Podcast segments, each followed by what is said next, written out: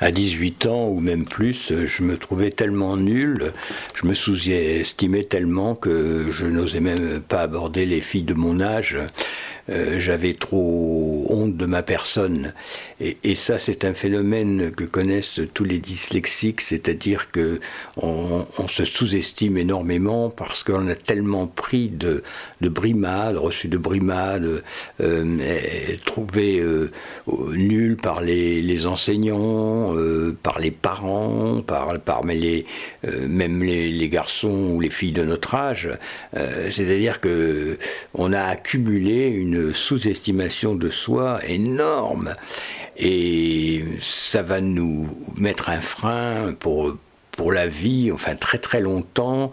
il faut énormément de, de, de, comment, de valorisation, de petite valorisation pour arriver à retrouver de l'estime de soi.